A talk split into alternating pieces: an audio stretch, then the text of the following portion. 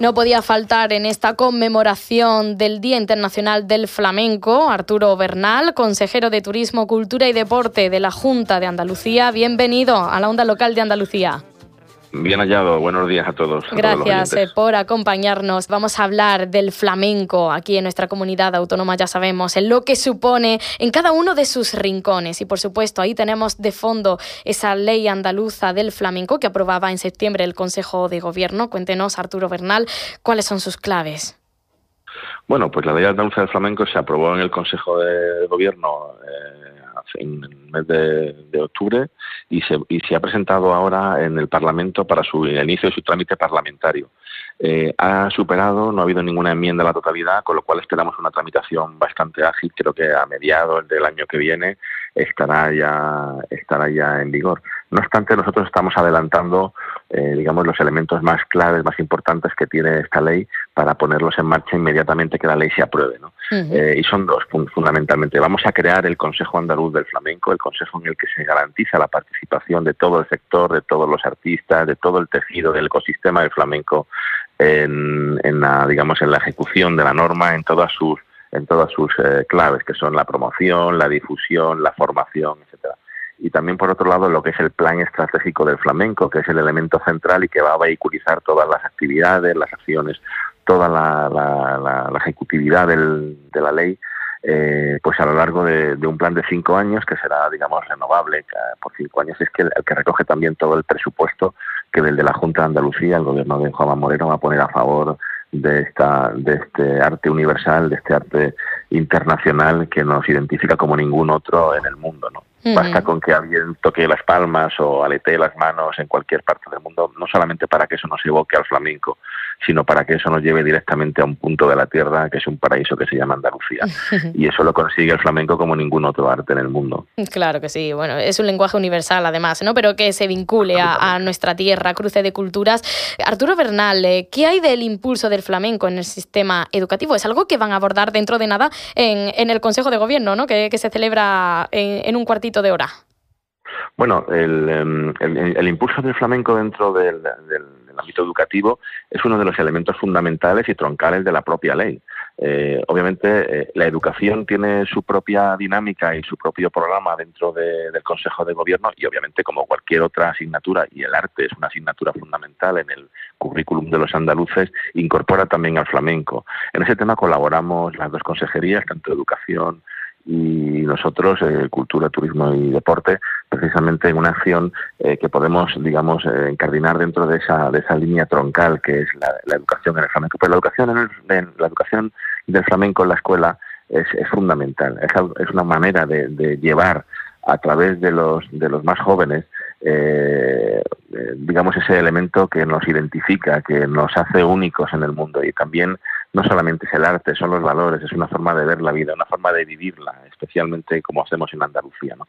Los niños son elementos catalizadores, elementos prescriptores de primer orden. Cuando esos niños llegan a su casa después de las clases por la tarde y hablan con sus padres, con sus familiares o con el resto de los amigos, están convirtiéndose en altavoces únicos y además absolutamente blancos y sinceros de lo que es toda nuestra cultura. Por eso es importantísimo que, empecemos a tratar el flamenco como un elemento troncal de nuestra educación de forma natural, sin, ningún tipo de artificios y sin ningún tipo de, presiones. Es algo que naturalmente nos sale y es algo que naturalmente tenemos la posibilidad y el derecho también de exportar al mundo y lo haremos desde la escuela, desde la universidad, desde los centros de mayores, desde todos los estratos de la, de la sociedad. Esa es una de las de los eh, objetivos que tiene, que tiene la ley del flamenco que es básicamente la difusión y también la puesta en valor de este arte universal. muy importante también eh, que se introduzcan en las aulas desde edades eh, tempranas, como usted dice Arturo Bernal, porque así se despiertan esas vocaciones eh, tan necesarias para que el flamenco, todo lo que conlleva esa cadena de valor, además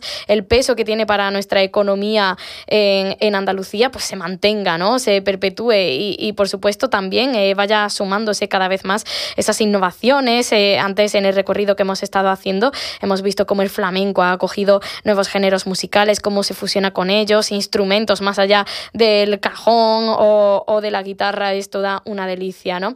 Como estábamos diciendo, es el Día Internacional de Flamenco, el consejero de Turismo, Cultura y Deporte. Eh, ¿Qué es eh, lo que podemos eh, disfrutar durante este día? Y bueno, en el marco de este día, mejor dicho, porque no solamente se reduce a hoy, de actividades que se han organizado para homenajear al flamenco como es debido. Bueno, yo creo que estábamos planificando todas las actividades, que son más de un centenar, y decíamos aquí el equipo técnico y bueno, el equipo del Instituto Andaluz del Flamenco y todo el equipo de la consejería que nos faltan días, o sea, que el día tiene pocas horas para lo que tenemos que, expresar. ¿no? Como digo, más de un centenar de actividades que van, a, que van a estar presentes en toda Andalucía. Es muy importante para todos los públicos y en todas las provincias andaluzas. Y de Andalucía para España y para el mundo. ¿no? ¿Qué actividades? Pues formación, diferentes encuentros, también coreografías en colegios que se han preparado por el que se han preparado por el Ballet Flamenco de Andalucía y, exposiciones en, museos, por ejemplo, como el que se produce en Jerez, bueno, en toda la, en toda la geografía de Andalucía. ¿no? En definitiva, hoy, que también coincide el Día, de, el Día Internacional del Flamenco con el Día Internacional del Patrimonio Mundial. Eh, hoy se, conmemora eh, el 12 aniversario de, la declaración del arte hondo como Patrimonio Cultural Inmaterial de la Humanidad por la parte de la UNESCO que se produjo en Nairobi, en Nairobi y, hoy coinciden esos dos días, el Día Internacional del Patrimonio y quiero recordar que tenemos ocho declaraciones de patrimonio eh, materiales en Andalucía y otras seis de patrimonio inmaterial. O sea, Andalucía es ahora mismo, en términos de patrimonio, posiblemente más importante que, la gran mayoría de los países de la Unión Europea, en términos de, patrimonio, tanto material como, como inmaterial. Y hoy conmemoramos, como digo, esa, ese 12 aniversario de la declaración del arte hondo como patrimonio cultural y lo hacemos con muchísimas actividades. Te digo, más de 100 en toda Andalucía pero si me permites yo destacaría dos.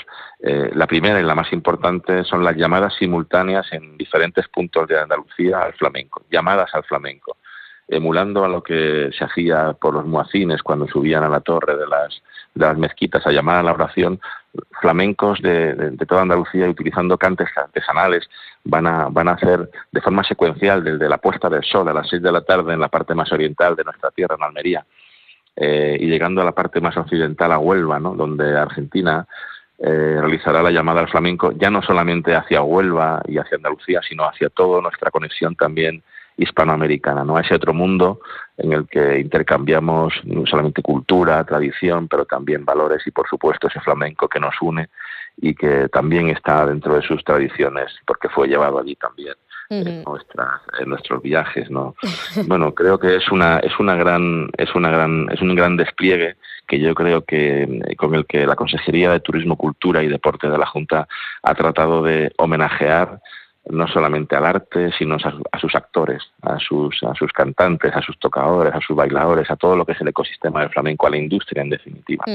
y, también me gustaría destacar un segundo evento que también desarrollaremos en Granada, que es la gala del Día del Flamenco en Andalucía y en el que, bueno, acogeremos eh, una importante celebración en donde premiaremos a, a tres grandes del flamenco, ¿no? A Pepe Bichuela, guitarrista y se le dará su premio pues eh, al toque eh, a Manolete a título póstumo y también a José de la Tomasa que, que como todo el mundo conoce es, un, es un exponente fundamental y, sin el que no se entendería el cante en, con Andalucía.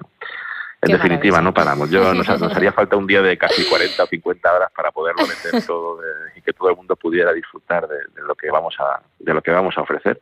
Pero creo que el flamenco lo merece, Andalucía lo merece y bueno, es consustancial con, con esa importancia que le damos y creo que la ley del flamenco así lo, lo atestigua. ¿no? Arturo Bernal, eh, consejero de Turismo, Cultura y Deporte, muchísimas gracias por habernos dedicado su tiempo en un día tan especial. Eh, dejamos ya libre que, que, tiene que acudir al Consejo de Gobierno, es nada. un abrazo. Sí, señora, muchísimas gracias. Buen día para todos y arriba el flamenco siempre.